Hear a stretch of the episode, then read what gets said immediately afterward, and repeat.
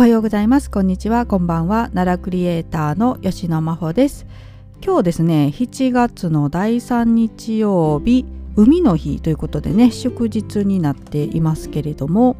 はい、えー、奈良県はですね海がない県になってますので、えー、海の日じゃなくてですね奈良県は奈良県山の日川の日と今日はね条例で制定をされています。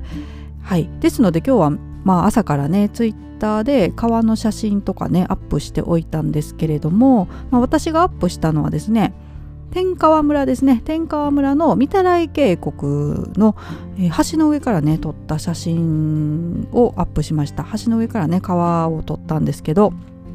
えー、ここはですねすごくあの川の色が綺麗でエメラルドグリーンにね輝いてる。でも水もねすごく透明度が高い場所で、えー、まあ写真撮るにはねすごいいい場所だなと思うんですけれども。はい。えーとこれだから御手洗渓谷なので多分紅葉を見に行った時に撮ったのかなと思います。はい、これぜひねあの写真ねツイッターの方で見ていただけたらと思うんですけれども、まあ、今日はですね、えーと、奈良県の、まあ、美しい山と川の環境を保全し県民が愛着と誇りを持って次世代に引き継ぐことを目的として、えー、この奈良県山の日川の日がね制定されているということなんですけれどもね。はいえーとどうですかね？奈良県民の方はやっぱりね海に行く海がまあ近くにないのでねあんまりそこまで海がある県ほどね海と触れ合うことがないと言いますかね。本当に車でちょっと遠出してとかねあの電車とか乗り継いで海行くっていう感じだと思うんですけれども、まあ、よく言われるのがねあの奈良県民は海を見るとテンションが上がるというね話がよくありますけれども、まあ、例に漏れず私もですね海をもう見るたんびにわあ海やーってね叫び 叫びますねやっぱりね。えー、まあ普段見ることがなか、まあ、今はね奈良県民じゃないのであれなんですけれどもまあそれでもね海の近くに住んでるわけじゃないのでね、はい、海を見るとテンションが上がるというのは変わらないんですけれどもまあやっぱり私奈良県生まれ育ちですので海よりはね川の方が好きなんですよ。海ね多分人生で1回しか泳いだことはないですね。なんか足つけたりとか川川じゃないあの海岸沿いね歩いたりとかは何回かありますけど海の中に入って泳いだのは本当に小学生の時の1回ぐらいじゃないかなと思います。私あんまりねあの泳ぎ得意じゃないんですよ。そんなに泳ぎ 泳げないので、まあ、どっちかいうとね川に行く方がいいですね。川にこう足つけて遊ぶみたいなね方がいいかなっていう感じで。えー、まあ、河原でねバーベキューしたりとかお魚取ったりとかですね、まあ、よくね父親に連れて行ってもらってちっちゃい時とかはあの川のね石があってこうひっくり返したらなんか虫みたいないますよね。あれ何て言うんですかね。あれをまあ餌にしてこうちょっと魚釣るとかねああいうのはありましたけどやったり、まあ、仕掛けしてね川の中に仕掛け作ってそれでちょっと小魚取ったりとかねしましたね、まあ、父親はなんかね川で泳いでる鳥捕まえてましたね手づかみでね、はい、もう野生児ですから 私の父は結構まあなんか無人島に行っても父がいたらなんとか生き残れるんじゃないかっていうねタイプの、えー、父親なんですけれどもね。はい、だからちっちゃい時からね本当に川行くのは好きでしたね。まあ何回かね溺れかけたりもして怖い思いもしてるんですけどね。ちょっと深いとことか行くとね怖いですよね。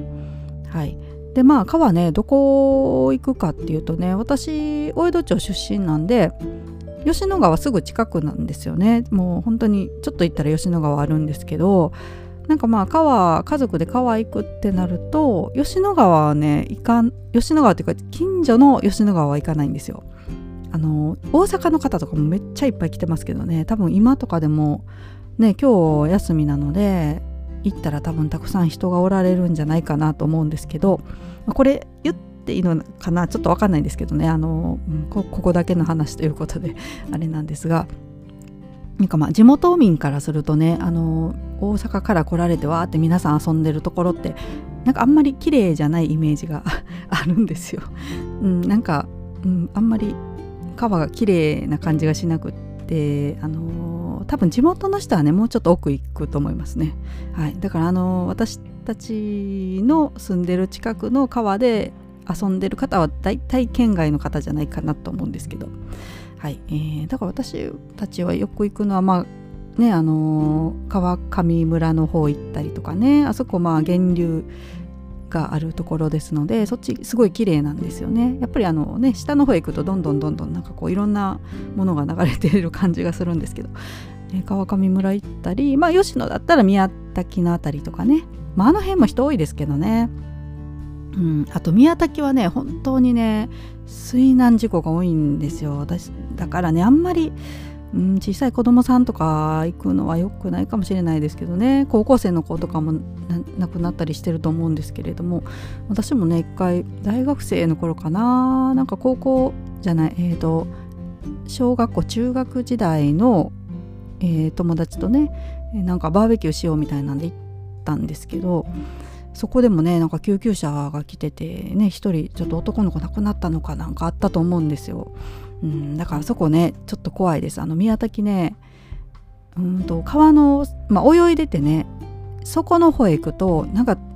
えー、と水流がね結構すごい複雑な動きをしてる場所があるみたいで上にもう上がれなくなるみたいなんですよ。もう洗濯機の中入ってるようなね。なのでめちゃくちゃ怖いんですよ。で私あんまりね泳ぐの得意じゃないので川行って泳ぐことはほとんどないんですけどね。本当に足つけるとかまあその川辺で遊ぶみたいなね、えー、ことしか、まあ、大きくなってからはね特にしないんですけど。まあ、だからあのね毎年水難事故っても絶対なんかニュースになるので、えー、行かれる方はね是非気をつけてください。あのもう流れが速いとこね本当に舐めてたらえらい目に 遭うので、えー、何年か前もねこれもうちの家族と知り合いの人とでバーベキュー行ったことがあったんですけど、まあ、大きいねもう男性です結構知り合いの方で来てて結構滑腹のいい方がなんか川の中へバーって入っていってねあれなんでか分かんないんですけどね。魚取ろうとしたのか何か分かんないんですけど奥の方へ行って川の流れきついとこにね。でそこでねもう身動き取れなくなったんですよ。流れがきつくて足を上げるともうかって流されそうでもう動けないみたいな状態になってね。あれみんなでなんかこうロープ持って助けに行きましたけどね。だからもう本当に怖いんですよ。もう舐めてたらねえらい目に遭うので、まあ、自然はね本当に恐ろしいですので、まあ、そういうふうに、うん、自然の恐怖をちゃんとこうえーまあ、学習じゃないなそういうのがあるっていうことをね頭の隅に入れて、えー、川遊びとかね山とか楽しんでいただけたらと思うんですけれどもね、はい、もう山も怖いのでね。うん、私も山で一回ねこれは奈良の山じゃないですけど兵庫県の山ですけどねあの何月だったかな秋口とかだったと思うんですけど山の方登ってったら上の方がね凍ってたんですよもう。まだ全然冬とかじゃないのにね。で凍ってて山の斜面がもうツルツルになってる場所があって川とかも凍って川っていうか滝がちょっと一部凍ってるようなとこがあったんですよ。えーってなってねそんな愛禅とかも何も用意してないですしねまさか凍ってるなんて思ってないのでそこの斜面がねツルツルで滑ったら下が崖みたいになってるとこがあってねこれ落ちたら死ぬなっていう もう本当にあの山とか川とか舐めたらあかんなと思うんですけど。はい、もう舐めたらあかん何回言うねんって感じですけどね。はい、えー、まあそういうのをね、えー、しっかり自然の脅威を、えー、まあ何て言うんですかね意識意識しつつ楽しく遊んでいただけたらと思思います。はい、えー、で今日はまたさらにねちょっと雑談もしていこうと思ってるんですけれども奈良と関係のない話題なんですけどねまたねあのー、えー、この前ねアマゾンのセールありましたよね。はい、もう全然関係ない話ですよ。すみません。も う個人的な話で申し訳ないんですけど。セールがあって、で、えー、なんか安くなってるものをね、買おうと思って、この機会に。前からまあ欲しかったもので、ちょっと安くなってたらと思って、えー、検索してたらですね、えー、私アップルの、えー、アップルの子会社かな？マ,、まあ、Mac とか作ってるアップルの子会社の Beats っていうね、えー、会社があってそこが出してるイヤホン前から欲しかったんですよ。えーとまあ、イヤホンっていろいろね今出てますけど、まあ、ワイヤレスのイヤホンなんですけど私あの耳にねこうはめるタイプあるじゃないですか。あれあんまりねなんか怖いんですよ。ポロッと落ちてなくしそうで結構値段もするしね。なんかの表紙でポロンって落ちてなったら嫌だなと思ってあれがまあ今は流行ってると思うんですけど私はもうこの首にかけて耳に入れるタイプのワイヤレスイヤホンが好きなんですよね。あれだったらもうポロッと落ちてもね首に引っかかるんで、うん、よっぽどなくすことはないなっていう感じですよね。まあ、耳のやつもねちょっとポッとどっかに置いたらそれどこに置いたか忘れちゃったらそれでもなくしそうだしなと思って。でそれで、えーと、ビーツフィットだったかな名前。えーとあ違う。全然違う。ビーツフレックスっていうね、えー、ワイレワイヤレスイヤホンあってね4種類色出てるんですけどそれがねあの4000円ぐらい安くなってたんですよ。あのスモークグレイっていう色だけ特に安くなってたんですよ。なので今回ね買いました。はい。で使ってみたらねやっぱりね今まで使ってたやつを今使っその前に使ってたのソニーのね使ってたんですけどそれよりもなんか音質めちゃくちゃ良かったですね。まあ値段もね倍ぐらい違うので、えー、ソニーも同じ値段のものを買えばね似たような音質かもしれないんですけど。いやもうびっくりしましたね。やっぱこんだけイヤホンで違うんだっていうね。えー、今すごいだから快適に、えーと、私ラジオとかね音楽とかよく聞くので使わせてもらってますがこれはねいい買い物したなと思っています。はい、でこのねビーツフレックスのいいところはですねあの他にもいろいろとあるんですけど、えー、とこのイヤホン同士ね磁石入っててこう首に垂らして耳から外してこうパチってな、えー、ふっつくんですよねイヤホンの耳入れるところがね。はい。これ ごめんなさい説明ややこしくて。でこの磁石でくっつけたら再生が止まるようになってるんですよ。だからあのー、あなんか音楽聴いててここで一回音止めたいなっていう時は耳からねイヤホン外して磁石パチって両方のね左耳と右耳に入ってたやつをパチってこう、えー、磁石でくっつけると勝手にね再生も止めてくれたりとかね。はい、あとまああのアップルの